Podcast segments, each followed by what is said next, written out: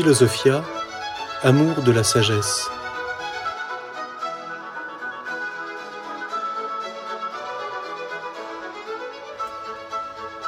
L'histoire de la philosophie.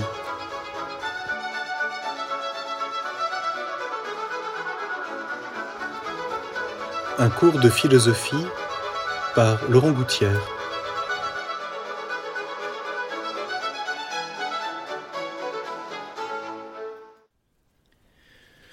Donc déjà, la, dernière fois, nous avons abordé un, philosophe, Empédocle, dont nous avons vu qu'il est euh, influencé par euh, la perspective de, l'école d'Élée, des Éléates, donc de Parménide, cette grande ligne de pensée qui certes a, mis en lumière euh, le lien entre l'intelligence et l'être, mais qui identifie d'une façon assez frappante Reste à savoir pourquoi. Je, l'ai évoqué en parlant de Parménide, mais ce n'est pas le lieu ici d'y revenir, qui a quasiment identifié l'être et l'un. L'être est l'immuable, l'immobile, ce qui comporte pour les Éléates la négation par conséquent du devenir, de la multiplicité, euh, des apparences de tout ce que nous constatons dans l'expérience sensible. Donc cette grande ligne de pensée qui, au fond, sera, reprise et développée euh, principalement par Platon dans l'Antiquité, puis il y a toute cette ligne qui continuera, et, qui euh, se trouve confrontée, euh, pour certains philosophes, à un problème, c'est comment pouvons-nous penser en philosophe ce que l'expérience nous montre, qui est l'expérience du devenir, l'expérience de la matière, ou des réalités physiques, corporelles, l'expérience de, euh, du mouvement des choses, de leur changement. Il y a donc toujours cette espèce de, dichotomie, et on voit bien pour, pour un, philosophe qui se situe dans cette ligne que l'on dira après, mais euh, il faut faire attention à ne pas transposer certains termes, euh, cette ligne plus idéaliste, qui a toujours cette, j'allais dire, cette séduction de considérer que la matière est non-être, comme le dira Aristote à propos de Platon, que le monde physique est mauvais, que la vie végétative est à exclure, etc. Et donc certains philosophes, euh, c'est déjà le cas d'Empédocle, mais c'est aussi le cas de ceux que nous allons euh, brièvement étudier aujourd'hui, certains philosophes ont cherché à, résoudre cette, difficulté, tout en étant marqués par euh, la perspective des Éléates, ils ont cherché à donner des phénomènes, on pourrait dire les choses ainsi, à, donner du monde physique euh, ou du monde des apparences une explication qui, soit, euh, qui ne se résume pas au rejet de l'opinion, mais qui cherche une explication intelligente, euh, scientifique, on pourrait dire rationnelle, de tout ce qui concerne le devenir, la matière, le monde physique, le corps, le mouvement, les apparences. Euh, on est donc devant cette, euh, euh, on pourrait dire, hein, trois positions, d'une certaine façon. La position parménidienne, ou des Éléates, qui au fond identifie la pensée, l'être, l'immuable, l'un, et qui donc rejette le devenir. Il faut bien sûr ne pas caricaturer, mais ici j'essaye de caractériser à grands traits les choses. D'autre part, la position d'Héraclite, qui se situe euh, d'une certaine façon comme héritier de toute la position des physiciens, des, ce qu'on a appelé l'école de Millet, donc qui s'intéresse au mouvement, aux multiples, au changement, et qui identifie la réalité et le mouvement, la réalité et le devenir. Et puis, euh, une ligne de pensée qui déjà euh, surgit avec Empédocle, mais qui va surtout se développer avec ceux qu'on a appelés les abdéritains ou les atomistes, et puis ensuite surtout Anaxagore, et puis qui se prolongera euh, principalement chez Aristote d'une façon bien sûr toute différente, qui va chercher non pas une synthèse, mais à, saisir les niveaux différents euh, de compréhension euh, de ce qui concerne proprement le devenir, donc le monde physique, qu'on pourrait développer ainsi, une philosophie de la nature d'une part, et d'autre part une, réflexion, un, effort de, compréhension de ce qui est proprement le monde de l'intelligence, de l'esprit, et qui se situe face à l'être. Euh, on voit donc, hein, chez les philosophes que nous allons brièvement étudier aujourd'hui, qui, euh, qui vont apporter à ce problème deux solutions très différentes. Euh, un effort de, alors qu'ils sont marqués par la position des éléates, on pourrait dire, c'est peut-être exagéré de le situer ainsi, mais de, réintégrer dans la philosophie la question originelle de la pensée grecque qui s'est intéressée à, la nature, au devenir et à l'origine du mouvement. Et les premiers auxquels je veux m'arrêter, c'est complexe à, bien étudier parce que tous ces philosophes sont assez contemporains et, certains, notamment Démocrite, qui a été extrêmement célèbre dans l'Antiquité, certains disent que si on n'avait pas redécouvert euh, les écrits d'Aristote au premier siècle de notre ère, Démocrite serait sûrement le philosophe le plus connu de l'Antiquité. Alors Démocrite et son, compagnon, et qui est aussi son maître, le Cype, euh, cherchent à, concilier, on peut dire les choses ainsi, la métaphysique éléate avec le fait du mouvement et la pluralité des êtres sensibles. C'est donc euh, une solution que Démocrite va proposer euh, et celui qui le précède immédiatement le cible. Donc Démocrite, on le situe grosso modo de 460 avant Jésus-Christ à 370.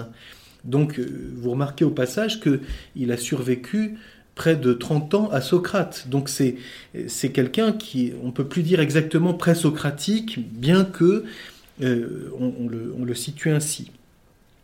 Démocrite euh, est quelqu'un qui semble-t-il est passé à Athènes, mais son lieu principal d'enseignement c'est la ville d'Abdère, et c'est pourquoi on appelle l'école des atomistes ou l'école des, philosophes euh, comme Leucippe et Démocrite aussi la position des abdéritains, c'est ainsi que euh, Aristote les appelle. La solution de Démocrite, pour le dire les choses de façon assez schématique, elle se situe par la quantité. Le problème qui intéresse Démocrite, c'est le problème du continu, c'est-à-dire de la matière dans sa continuité et de la divisibilité des choses. C'est pourquoi il va s'intéresser avant tout à ce qu'il va appeler le plein, d'une part, et le vide, d'autre part. L'être, c'est le plein, le non-être de Parménide, c'est le vide. D'où une question qui, sera reprise plus tard, en particulier par Aristote, euh, qui, s'intéressera dans la physique au vide, qui s'intéressera euh, à l'infini. Et ceci est un problème qui a été élaboré en premier lieu chez Démocrite et chez Leucippe. Alors, je lis d'abord un, fragment, euh, le fragment A6 dans l'édition des, des présocratiques, qui dit bien les choses. Au fond, Démocrite va considérer que l'être fondamentalement, c'est ce qui est le plein constitué par des êtres éternels, immuables, qui sont euh, qui s'agrègent ou se dissocient selon qu'ils sont dans le plein ou dans le vide et qu'il appelle les atomes, c'est-à-dire euh, si je prends simplement la racine grecque, le atome, c'est ce qui ne peut pas être divisé, l'indivisible ou l'insécable. Et donc, euh, ce à quoi on arrive quand on divise la quantité et qu'on ne peut plus diviser. Donc, il y a quelque chose ici, un problème qui apparaît qui est tout à fait intéressant, c'est que derrière, il y a une opération de l'intelligence qui s'appelle la division. Et l'un, c'est ce qui est indivisible, ce qu'on ne peut plus diviser, ce au-delà de quoi on ne peut pas aller. Donc même si c'est encore sous un mode tout à fait euh, euh, schématique chez Démocrite, il y a ici une intuition très intéressante, c'est que le monde de la matière peut être divisé par la quantité. Et les atomes, que Démocrite rattachera d'ailleurs à des formes mathématiques, ce qui est tout à fait intéressant parce que c'est quelque chose qui aura une, fécondité dans, l'histoire de la pensée jusque dans la pensée moderne. Hein. C'est comment peut-on connaître la matière en la divisant. Et on la divise euh, par ce qui la détermine en premier lieu, qui est sa dimension de quantité, pour qu'on puisse comprendre ce qui est le continu et ce qui est le vide, le discontinu. Alors je lis ce, fragment, donc le fragment A6, qui va ensuite nous faire comprendre comment Démocrite veut euh, ensuite expliquer, à partir de ces atomes qui pour lui sont, euh, sont immuables et identiques, comment se fait-il que cela donne des corps différents donc si euh, le fondement c'est quelque chose qui est une matière quantifiée et que la quantité est comme telle univoque, Comment se fait-il qu'on ait des êtres qui soient différents et qualitativement différents? Et Démocrite répondra par une organisation différente. Donc autrement dit, une organisation de ces atomes différente va produire des corps différents. Alors je lis ce, fragment, qui est donc une citation euh, euh, d'Aristote.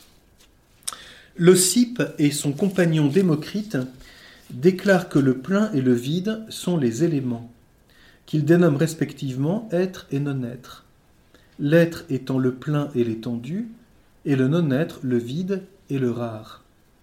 C'est pourquoi il conclut que l'être n'a pas plus d'existence que le non-être, parce que le vide n'existe pas moins que le corps. Ce sont là, pour eux, les causes des objets du point de vue de la, matière. Et de même que ceux qui font de la réalité unique du substrat ce dont sont engendrées les autres choses par l'effet des modifications de la matière, posent le rare et le dense comme principe des effets qu'elle subit, de la même façon, le Leucippe et Démocrite soutiennent que les différences sont les causes des autres choses. Donc on voit bien, à la base, pour euh, Leucippe et Démocrite, ce qui est fondamental, c'est le vide et le plein. Et les différences, dans l'organisation des éléments qui sont à la base de cela, vont produire les autres réalités, notamment celles dont nous avons l'expérience. Nous reviendrons sur cela. Ces différences, disent-ils, sont à vrai dire au nombre de trois. La figure, l'ordre et la position. Donc, selon Aristote, pour Démocrite, la différence qui fait que les choses constituées d'éléments fondamentaux qui sont les mêmes sont distinctes, c'est qu'elles comportent trois différences, soit la figure, elles ont des figures différentes, un thème très important dans la philosophie d'Aristote, qui sera développé de façon euh, euh, magistrale, en particulier dans le traité de l'âme.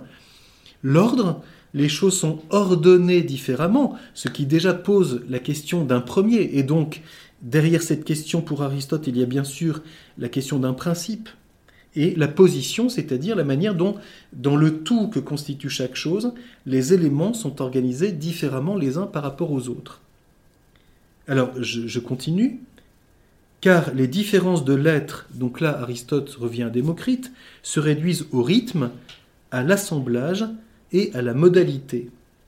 Ce qu'ils appellent rythme est la figure, ce qu'ils appellent assemblage est l'ordre, et ce qu'ils appellent modalité est la position.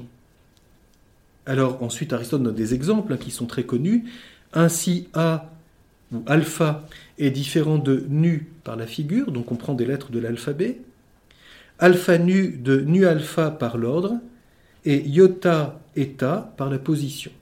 Puisque pour Aristote, iota et eta, quand on les prend en majuscules, sont considérés des mêmes éléments, c'est-à-dire une barre euh, horizontale et deux barres verticales. Et selon qu'on met les barres verticales, ça donne le eta. Si on le, renverse, ça donne le iota. Euh, donc on voit bien la position ici d'Aristote. alors, voilà ce qu'il souligne. Hein. Les corps pour les atomistes, sont différents parce qu'ils sont euh, constitués d'éléments semblables, mais qui sont organisés différemment quant à la figure, à l'ordre et à la position. On est donc devant une vision quantitative des choses. C'est pour ça qu'il n'est pas indifférent de remarquer au passage que, euh, selon les, les abdéritains, les, atomes sont indissociables de la connaissance mathématique. C'est une, approche du réel par la quantité que l'on divise et que l'on mesure. Ce qui est bien, euh, les, relations, même si elles sont ici de façon extrêmement embryonnaire, euh, qui seront développées ensuite chez Platon, chez Aristote, entre les mathématiques et la physique.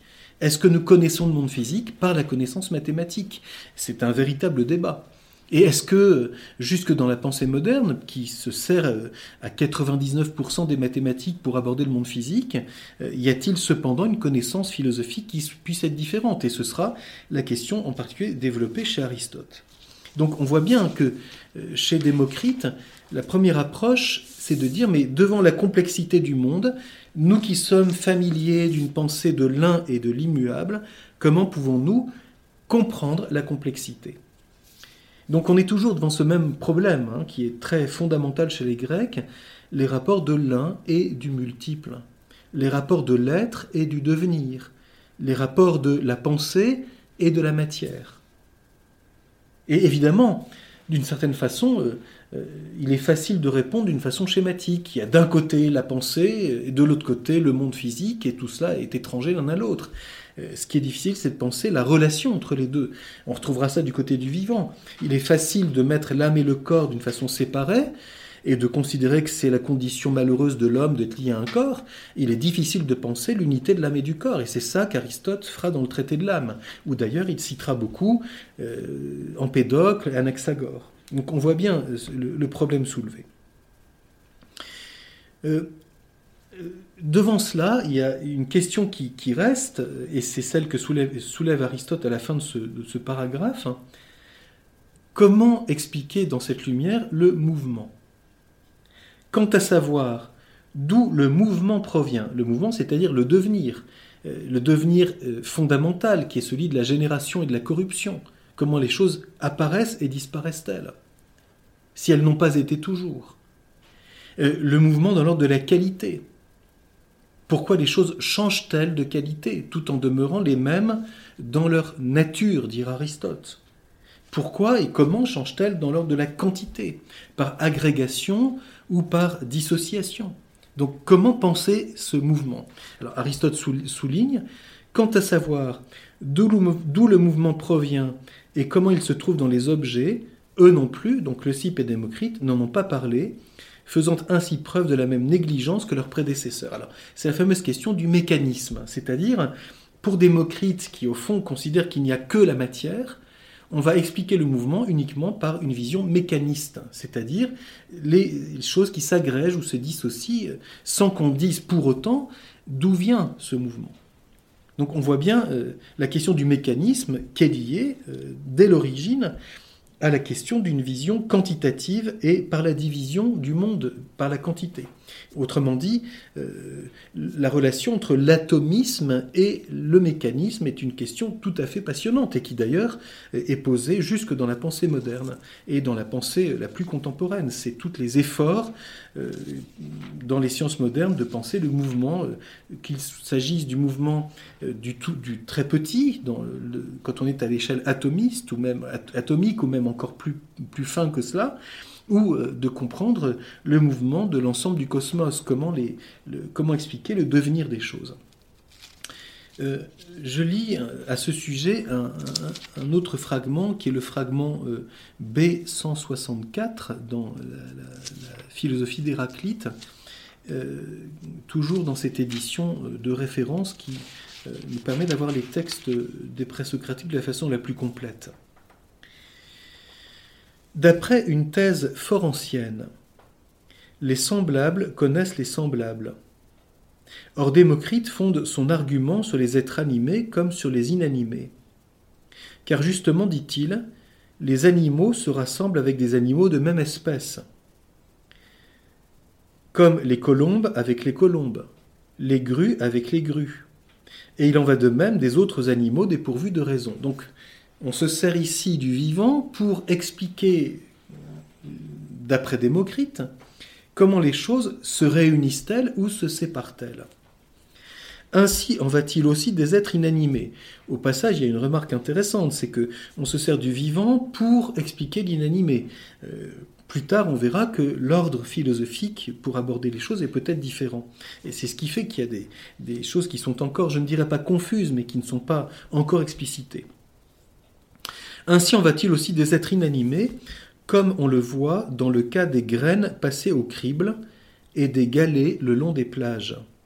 Dans le premier cas, en effet, c'est le mouvement de giration du crible qui opère la dissociation et range les lentilles avec les lentilles, les grains d'orge avec les grains d'orge et les grains de blé avec les grains de blé la question sera soulevée plus tard de dire mais en fait Démocrite n'a pas identifié le problème de la pesanteur et c'est Épicure qui abordera cette question en disant finalement c'est un corps plus lourd qui va euh, rejoindre un corps plus lourd et un corps plus léger qui va rester avec les corps plus légers. Donc comment expliquer que quand on passe les choses au crible avec des, espèces de grains différents pour qu'on puisse faire sa cuisine sans tout mélanger, ce qui serait abominable, eh bien on fait l'expérience que certaines choses s'agrègent et, ensemble et que c'est ainsi qu'on peut les trier.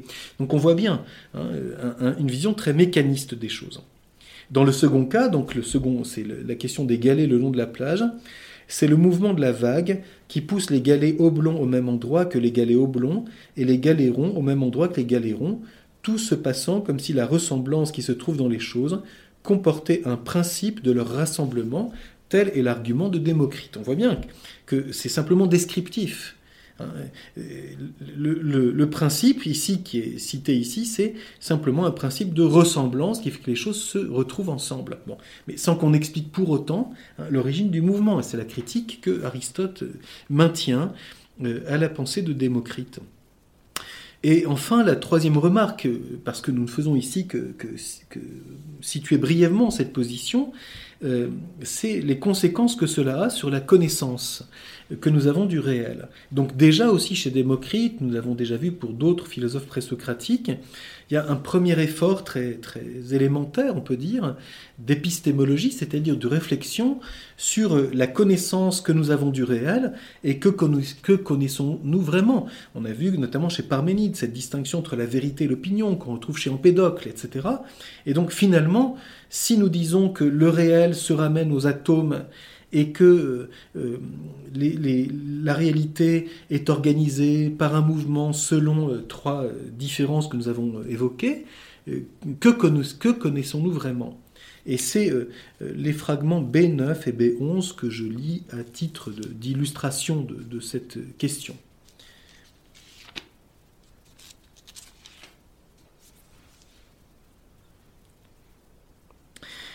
Démocrite abolit les phénomènes qui concernent les sens et pense qu'aucun phénomène n'apparaît conformément à la vérité, mais seulement conformément à l'opinion. Donc voilà l'explication que Démocrite propose à l'opposition qui a été soulevée par Parménide et par les Éléates entre la vérité et l'opinion. Démocrite va dire finalement, la vérité, c'est la connaissance de l'être véritable qui sont les atomes, ce à quoi on arrive quand on divise. Et l'opinion, c'est ce qui nous apparaît, qui est la manifestation des réalités dont nous avons l'expérience. Ceci n'est qu'opinion, n'est qu'apparence finalement. Voilà un thème, l'apparition d'un thème qui, qui, aura de très très longs retentissements, jusque dans la pensée moderne. Quand on dira, euh, que nous n'avons que du réel qu'une opinion et que l'être véritable est, inconnaissable, ou alors qu'il n'est connaissable qu'à travers une méthode d'abstraction, etc. Et évidemment, comme toujours, il y a quelque chose qui est euh, tout à fait juste, car les principes et les causes n'apparaissent qu'à l'intelligence, ils sont réels. Seulement la différence, c'est de comprendre la, relation entre les principes et les causes et la réalité qui apparaît à notre expérience. Y a-t-il une dichotomie entre les deux? Donc on rejette l'apparence pour se réfugier dans le véritable. C'est grosso modo la vision qu'aura Platon. Il faut quitter le sensible, qui n'est qu'apparence, pour arriver à l'être véritable, qui chez Platon ne sera pas les atomes, mais les idées en soi. En passant, là aussi, par l'abstraction mathématique. Ou bien faut-il comprendre que ce qui nous apparaît, qui se manifeste par la qualité, par la quantité, etc., dépend de ce qui est tout à fait premier, les principes et les causes, et qu'il euh, y a là une voie de connaissance qui, euh, qui est importante dans la distinction. Donc je poursuis euh, ce fragment. Donc Démocrite abolit les phénomènes, etc., pense qu'aucun phénomène n'apparaît conformément à la vérité, mais seulement conformément à l'opinion, ce qu'il y a de vrai dans les substances consistant dans la réalité des atomes et du vide. Et là, euh, euh, on cite explicitement un fragment de Démocrite, Convention que le doux, dit-il en effet, convention que l'amer, convention que le chaud, convention que le froid, convention que la couleur. Et en réalité, les atomes et le vide. Ce qui signifie, l'on convient et l'on opine que les sensibles existent, mais en vérité ils n'existent pas, existent seulement les atomes et le vide. Dans ces confirmations, bien qu'il se soit proposé de fournir au sens la force d'un témoignage digne de foi, on ne le surprend pas moins à les condamner. En fait, dit-il, donc toujours un fragment de Démocrite, nous ne saisissons rien de ferme et d'assuré, mais seulement ce qui nous affecte, conformément à la disposition de notre corps et aux choses qui le frappent et lui offrent résistance. Et le, fragment B11, il est deux formes de connaissance, l'une légitime, l'autre bâtarde. De la bâtarde relève tout ensemble la vue, l'ouïe, l'odorat, le goût, le toucher. Donc, pour la première fois, en tout cas tel que c'est formulé ici, un rejet de la connaissance sensible, comme bâtarde.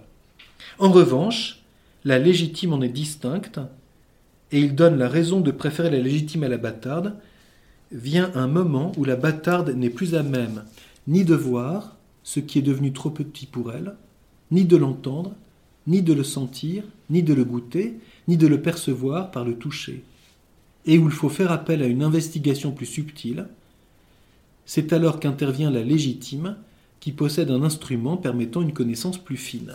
Donc on voit bien ici, pour la première fois, un effort d'expliciter de, euh, et d'ordonner la relation entre la connaissance sensible, qui a des limites, en raison des limites des organes des sens. Donc, parce que mes yeux ne peuvent pas voir le tout petit, il y a quelque chose de réel que je ne saisis pas.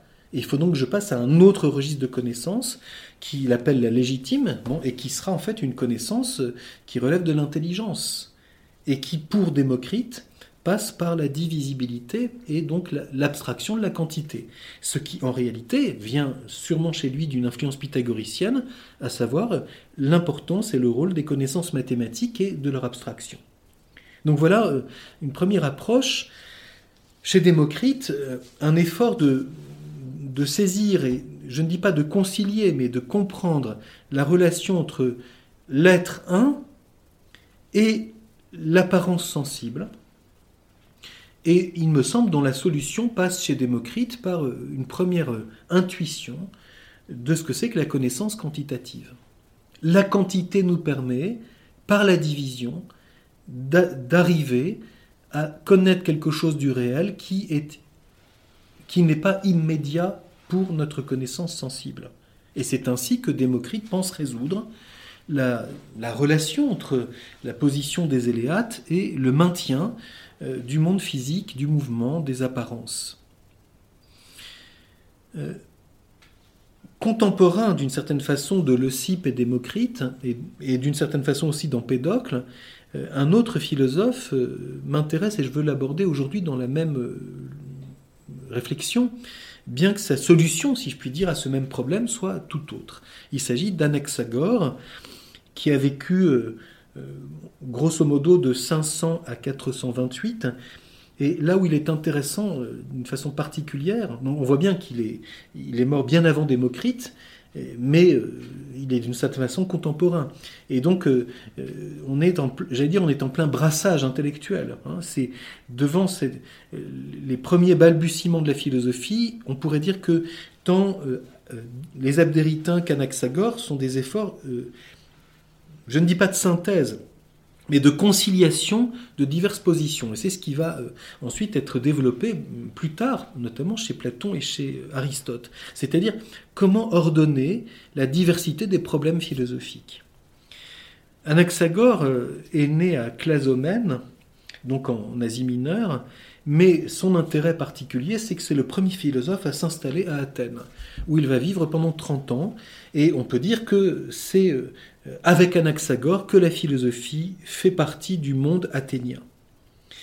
Euh, il est un, ami et un conseiller de Périclès, ce qui d'ailleurs va lui sauver la vie, parce que euh, Anaxagore étant quelqu'un de tout à fait d'abord physicien, va dire que le soleil n'est qu'une pierre, que la lune reflète le soleil, etc. Donc il s'intéresse à l'astronomie et il aura, comme Socrate après lui, il aura à subir un procès pour impiété parce que, dit-il, euh, parce que, dira-t-on, euh, il, relativise les dieux de la cité. Et donc, euh, il fait, par la recherche de la vérité, notamment du côté scientifique, ombrage à la tradition religieuse et politique d'Athènes, et donc il aura à subir un procès. Il ne devra son salut, alors qu'il sera condamné à mort, qu'à la protection de Périclès, et peut-être même à la fuite, puisque il se réfugiera à Lampsac, qui est une ville qui existe toujours, qui se trouve dans le, le pont Euxin, donc dans le détroit, des, pas très loin d'aujourd'hui d'Istanbul. Et il, enseignera là et sera enterré dans cette cité avec tous les honneurs, en ayant donc échappé à cette condamnation pour impiété que Socrate subira 30 ans après lui. Euh, comme Empédocle euh, et Cype et Démocrite à peu près dans le même temps, Anaxagore est parti de l'éléatisme. Certains disent qu'il a été euh, très en contact avec l'école d'Élé, donc l'influence parménidienne. Et son dessein, comme les abdéritains, c'est de concilier cette philosophie avec la réalité empirique et la pluralité du mouvement et de la dimension qualitative du monde. Mais il apporte une solution différente euh, que celle d'Empédocle. Il conteste euh, la vision des quatre racines du monde et dira que euh, les, ce qu'Empédocle appelle les éléments, c'est déjà quelque chose de complexe et le résultat de quelque chose d'autre.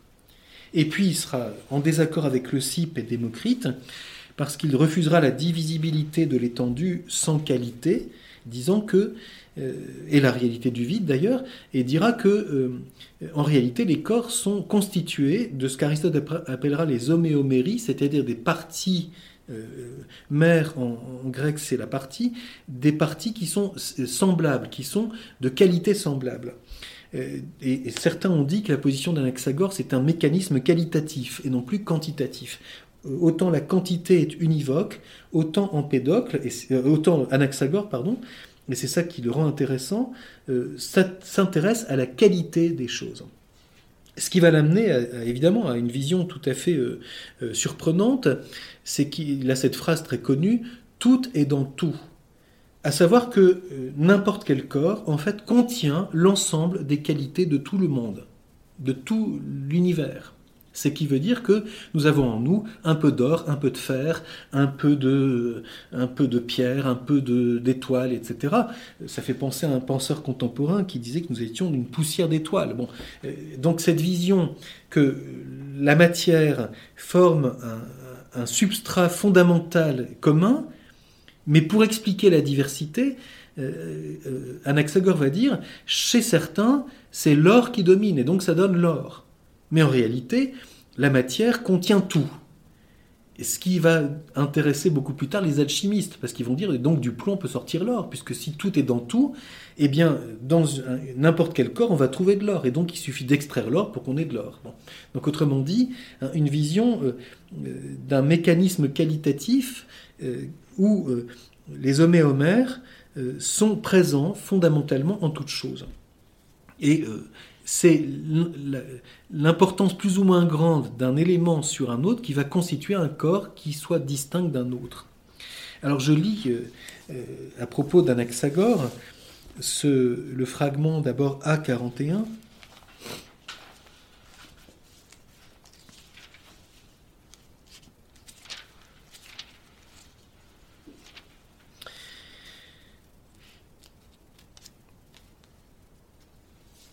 Anaxagore, fils d'Égésibule de Clasomène, après avoir adhéré à la philosophie d'Anaximène, donc on se rappelle d'Anaximène, qui est celui qui avait euh, insisté sur l'importance de l'air, n'est-ce pas, apporta le premier une transformation aux thèses relatives aux principes et suppléa à l'absence de la cause qui manquait, en conférant d'abord un caractère illimité aux réalités corporelles.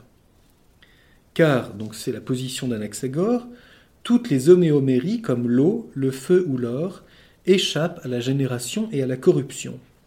Le phénomène apparent de leur naissance et de leur destruction résulte seulement de la composition et de la discrimination. Toutes choses sont en effet dans toutes choses, et chacune reçoit son caractère de la chose qui prévaut dans sa nature. Ainsi l'apparence, ainsi a l'apparence de l'or, ce qui renferme en soi l'or en plus grande quantité bien que toute chose soit contenue en lui. Toujours est-il qu'Anaxagore dit, et là c'est un fragment euh, cité, en toute chose se trouve renfermée une partie de chacune des choses, et chaque unique chose est et était formée de celles qui, étant les plus nombreuses, sont de ce fait les plus visibles.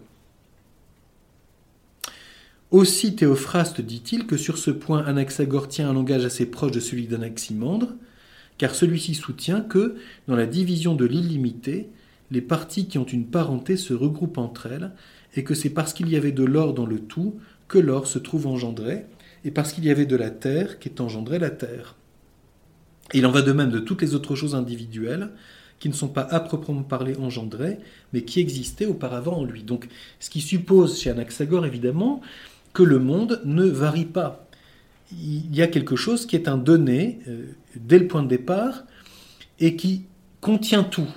On pourrait dire en puissance. Et c'est ça qui va être intéressant d'ailleurs chez Anaxagore, nous allons le voir dans, dans quelques instants. C'est que tout contient tout, et ce tout, cette totalité est immuable, donc on retrouve là l'influence de l'éléatisme. Ce qui pour Anaxagore est l'être illimité et immuable, c'est le tout. Et ce tout contient ce dont sont constituées toutes les choses qui vont ensuite se distinguer. Donc, non pas une vision seulement quantitative, mais une vision qui contient en puissance les qualités qui révèlent la nature de chaque chose. Je lis pour euh, préciser encore un petit peu le fragment euh, A43 et A45. Anaxagore de Clazomène, plus ancien qu'Empédocle par l'âge, mais plus moderne que lui dans ses travaux, soutient que les principes sont illimités. Car presque toutes les homéoméries, comme l'eau ou le feu, sont, dit-il, engendrées et corrompues seulement par l'effet de la composition et de la discrimination. Pourtant, en un autre sens, elles ne sont ni engendrées ni détruites, mais demeurent éternellement. On voit apparaître, si vous êtes attentif, hein, de façon tout à fait euh, élémentaire, évidemment, tout à fait embryonnaire, une distinction que Aristote développera, qui est la distinction entre l'acte et la puissance. Toute chose demeure éternellement, donc le monde contient en puissance toute chose, et puis c'est quand quelque chose se détermine ou s'actualise, que alors elle est engendrée et distinguée du reste. Donc l'intuition derrière, même si euh, on va voir pourquoi ça va être à la fois quelque chose qui va fasciner euh, Platon et Aristote et en même temps les décevoir, c'est qu'est-ce qui explique le fait que on passe de la puissance à l'acte. on va voir ça dans un instant. Anaxagore, c'est toujours le fragment euh, A43, Anax, donc, qui est tiré de la métaphysique d'Aristote, que je viens de lire, et puis là du traité du ciel. Anaxagore soutient, touchant les éléments, une théorie contraire à celle d'Empédocle.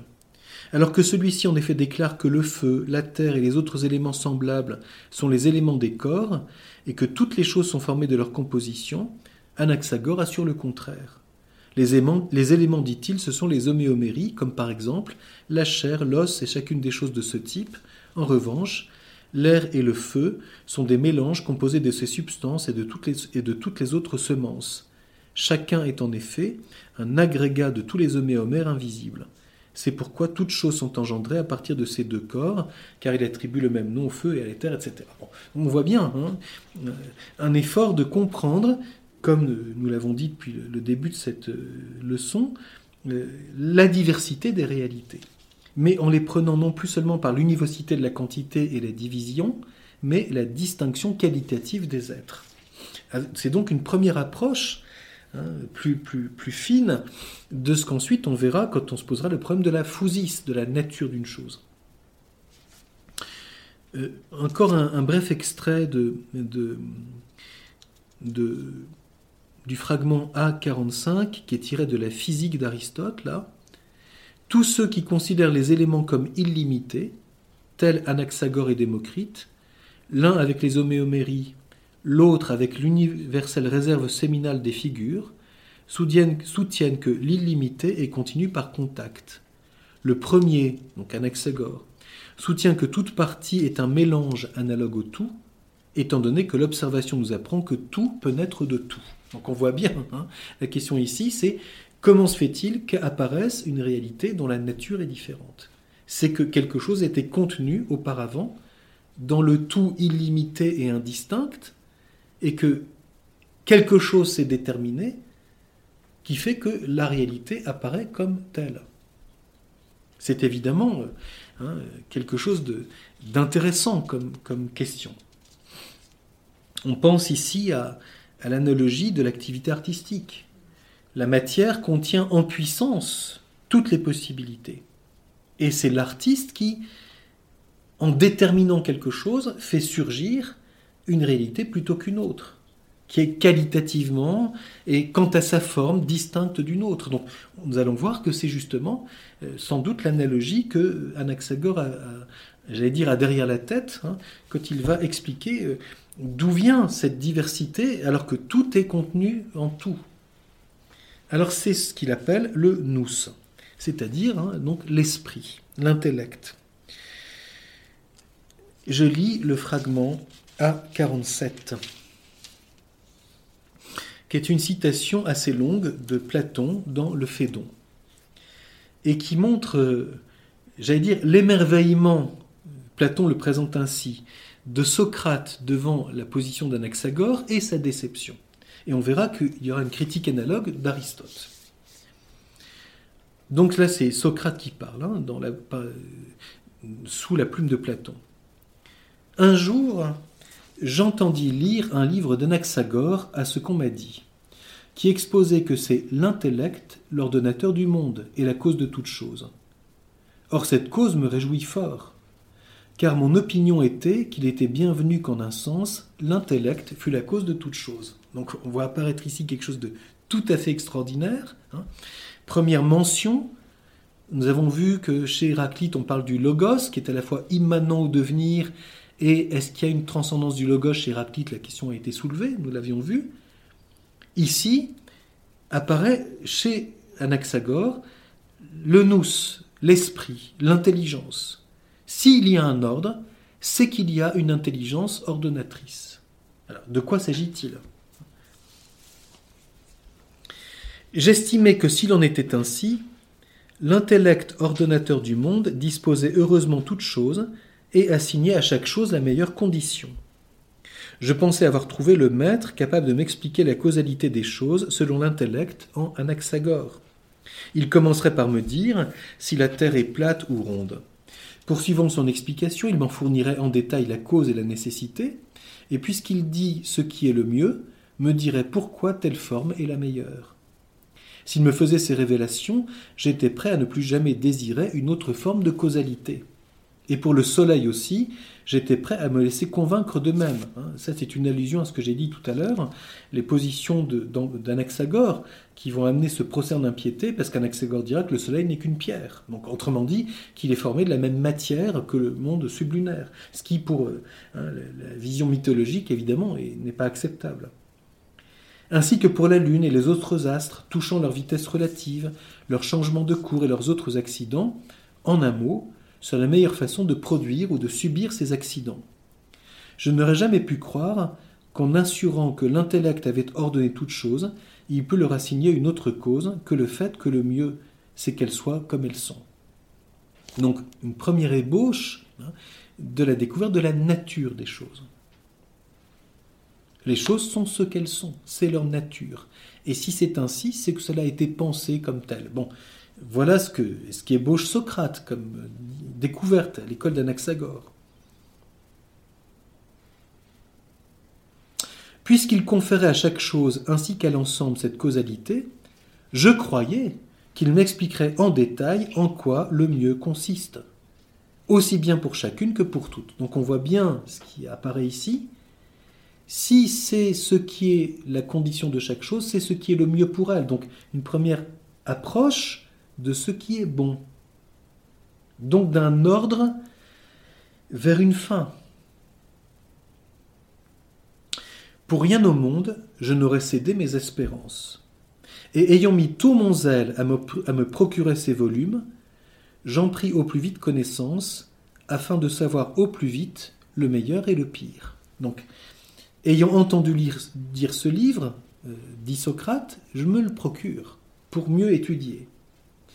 Riche de cette merveilleuse espérance, je dus, mon cher ami, bientôt déchanter. Car en poursuivant ma lecture, je vois un monsieur qui ne fait rien de l'intellect, qui ne lui assigne nulle responsabilité dans l'ordonnance des choses, et qui, au contraire, fait appel aux airs, aux éthers, aux eaux, et à mille autres causes tout aussi absurdes. Donc, autrement dit, Il y a chez Anaxagore l'intuition d'une distinction qui se fait par l'intelligence, dans un monde où toutes les qualités sont présentes en puissance dans le tout, mais en réalité, quand Anaxagore rentre dans le détail, il ne va pas jusqu'au bout de cette causalité de l'intelligence et reste dans un mécanisme. C'est l'eau, c'est l'éther, c'est mille autres choses, mille autres causes. Aristote fera la même critique. C'est une citation dans le même fragment de la métaphysique d'Aristote. Anaxagore se sert de son intellect comme d'un deus ex machina, jouant le rôle d'agent ordonnateur, et lorsque surgit une difficulté, pour expliquer quelle est la cause qui produit nécessairement quelque chose, il le fait rentrer de nouveau en scène, alors que le reste du temps, il fait dépendre les causes de toutes les choses plutôt que de l'intellect. Autrement dit, Anaxagore brandit l'intellect comme explication de l'ordre et de la distinction des choses, mais n'explique pas pourquoi. Donc on reste sur sa fin. Donc on voit que tant Platon qu'Aristote restent, tout en reconnaissant à Anaxagore euh, la découverte de l'importance de l'intelligence, donc finalement de la question d'un esprit qui soit source de cet ordre. Certains ont dit que pour Anaxagore, euh, euh, ce n'est pas vraiment une vision d'une action divine, mais que ça reste matériel. Bon, la question n'est pas là, il y a des interprétations différentes. Mais de quel intellect s'agit-il? Toujours est-il que tant Platon qu'Aristote considèrent que finalement Anaxagore ne va pas plus loin dans l'explication de la véritable cause de toute chose. Donc la relation entre la nature des choses et la cause première, ça c'est quelque chose qui apparaîtra évidemment plus tard dans la réflexion philosophique. Il y a cependant, même si euh, on voit bien que chez Aristote, euh, il ne peut pas suivre entièrement Anaxagore, il reconnaît quelque chose en disant finalement, il y a chez lui euh, quelque chose qu'on peut expliciter, et c'est un fragment que je lis pour conclure, c'est le fragment A56 de Anaxagore qui est une citation euh, d'une part de la physique d'Aristote, d'autre part de la métaphysique. Euh, voici ce fragment qui, à mon avis, est tout à fait intéressant euh, pour expliciter le lien entre Anaxagore et ce qu'Aristote développera. Anaxagore a raison de dire que l'intellect est impassible et d'affirmer qu'il est sans mélange, puisqu'il est en fait le principe du mouvement. Il ne peut mouvoir qu'à la condition d'être non mu, et dominé qu'à la condition d'être sans mélange. Donc ça c'est dans la physique, et puis dans la métaphysique, voici ce que Aristote dit, Anaxagore témoigne de l'antériorité de l'acte, car l'intellect est acte. Et ça c'est tout à fait intéressant. Autrement dit, dans la potentialité du monde physique, qu'Anaxagore explicite comme disant le monde physique contient toute chose, on peut dire, en puissance. L'ordre et la distinction vient de l'intellect, du nous, dont Aristote reconnaît tout en critiquant le fait qu'Anaxagore ne n'explique rien de cette causalité du nous. Il reconnaît cependant que chez Anaxagore, l'intellect est acte. Et donc, l'intelligence, l'esprit, actue explicite ce qui dans le monde physique et matériel demeure de l'ordre de la, de la potentialité. Donc s'agit-il seulement d'une connaissance? L'intelligence qui est acte illumine ce qui relève de la matière qui est en puissance. On trouvera cette distinction dans le traité de l'âme d'Aristote à propos de l'intelligence humaine.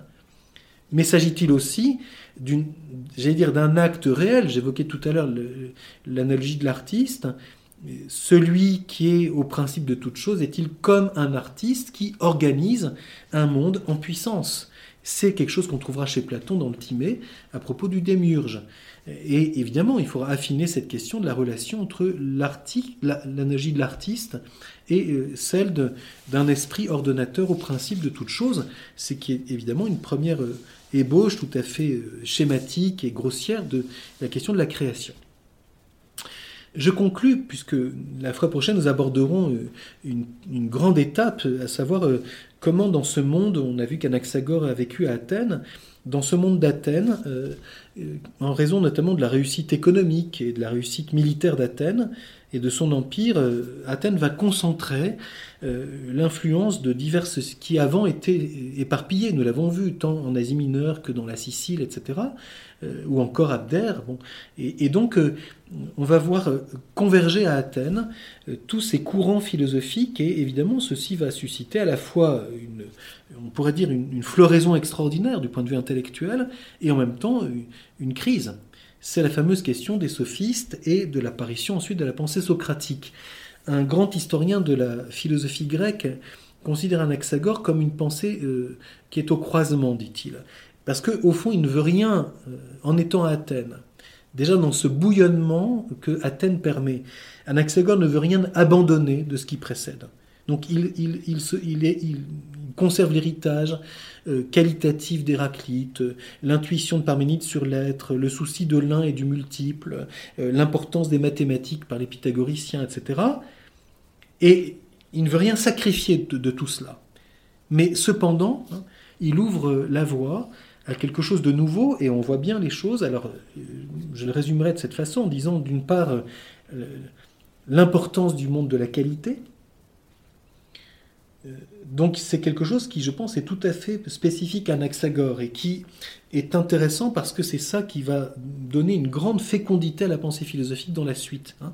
C'est d'aborder le réel d'abord par sa dimension qualitative, et d'ailleurs c'est ainsi qu'Aristote fera le lien entre les sensations qui touchent les qualités et l'intelligence qui dépasse le sensible.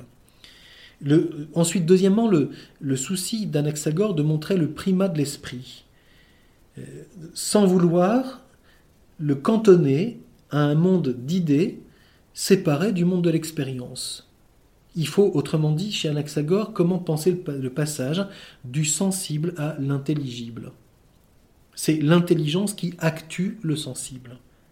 Et donc derrière, évidemment, la question tout à fait importante et qui, qui n'était pas encore apparue avec autant de force avant Anaxagore, comment penser les relations de la matière et de l'esprit, du monde physique et du monde humain. Et on voit bien qu'Anaxagore est, quelqu'un qui, pour la première fois, puisqu'il évoque l'acte qui vient de l'esprit, suggère ou entrevoit de substituer un simple mécanisme. Et on voit bien que c'est la critique au fond que lui font Platon et Aristote. Il a entrevu le, problème de l'acte et donc de la finalité, mais au fond, il est resté, euh, euh, il n'a pas été jusqu'au bout. Et quand il rentre dans le détail, il retombe dans le mécanisme. Donc, même si c'est un mécanisme qualitatif. Donc, autrement dit, il ne va pas assez loin pour expliquer le devenir des choses par l'acte et la puissance, ce que fera Aristote évidemment. Et donc, on voit bien comment, aux yeux de Platon et d'Aristote, il y a à la fois une reconnaissance de la grandeur d'Anaxagore et en même temps une critique, mais qui cependant font de lui Hein, euh, on voit bien euh, la manière dont Platon écrit en, mettant Socrate qui, dit qu'il a admiré Anaxagore, ça signifie pour Platon que Anaxagore, d'une certaine façon, un, un déclencheur de, la formation de Socrate et peut-être de sa pensée. Donc certains ont été jusqu'à dire que Anaxagore est un précurseur de ce qu'ils appellent la révolution socratique. Bon, peut-être les termes sont à, repenser, mais euh, c'est Socrate, nous le verrons la fois prochaine, qui, face aux sophistes, dira que le problème du bien et de la finalité humaine se pose avant tout euh, en revenant à l'éthique et donc euh, en, respectant la philosophie de la nature, mais en voulant montrer l'importance de l'éthique pour poser ce, nouveau problème de la cause finale et de la nature des choses. Donc nous, aborderons la fois prochaine, dans ce contexte de la crise des sophistes, euh, le personnage de Socrate, et il nous occupera deux ou trois cours, je pense, pour que nous puissions euh, bien euh, saisir la grandeur de, ce, de celui que beaucoup considèrent comme le véritable fondateur de la philosophie, en assumant l'héritage de ce qui est avant lui et en renouvelant la philosophie pour l'orienter vers le problème de l'homme. Donc nous verrons ça à partir de la fois prochaine.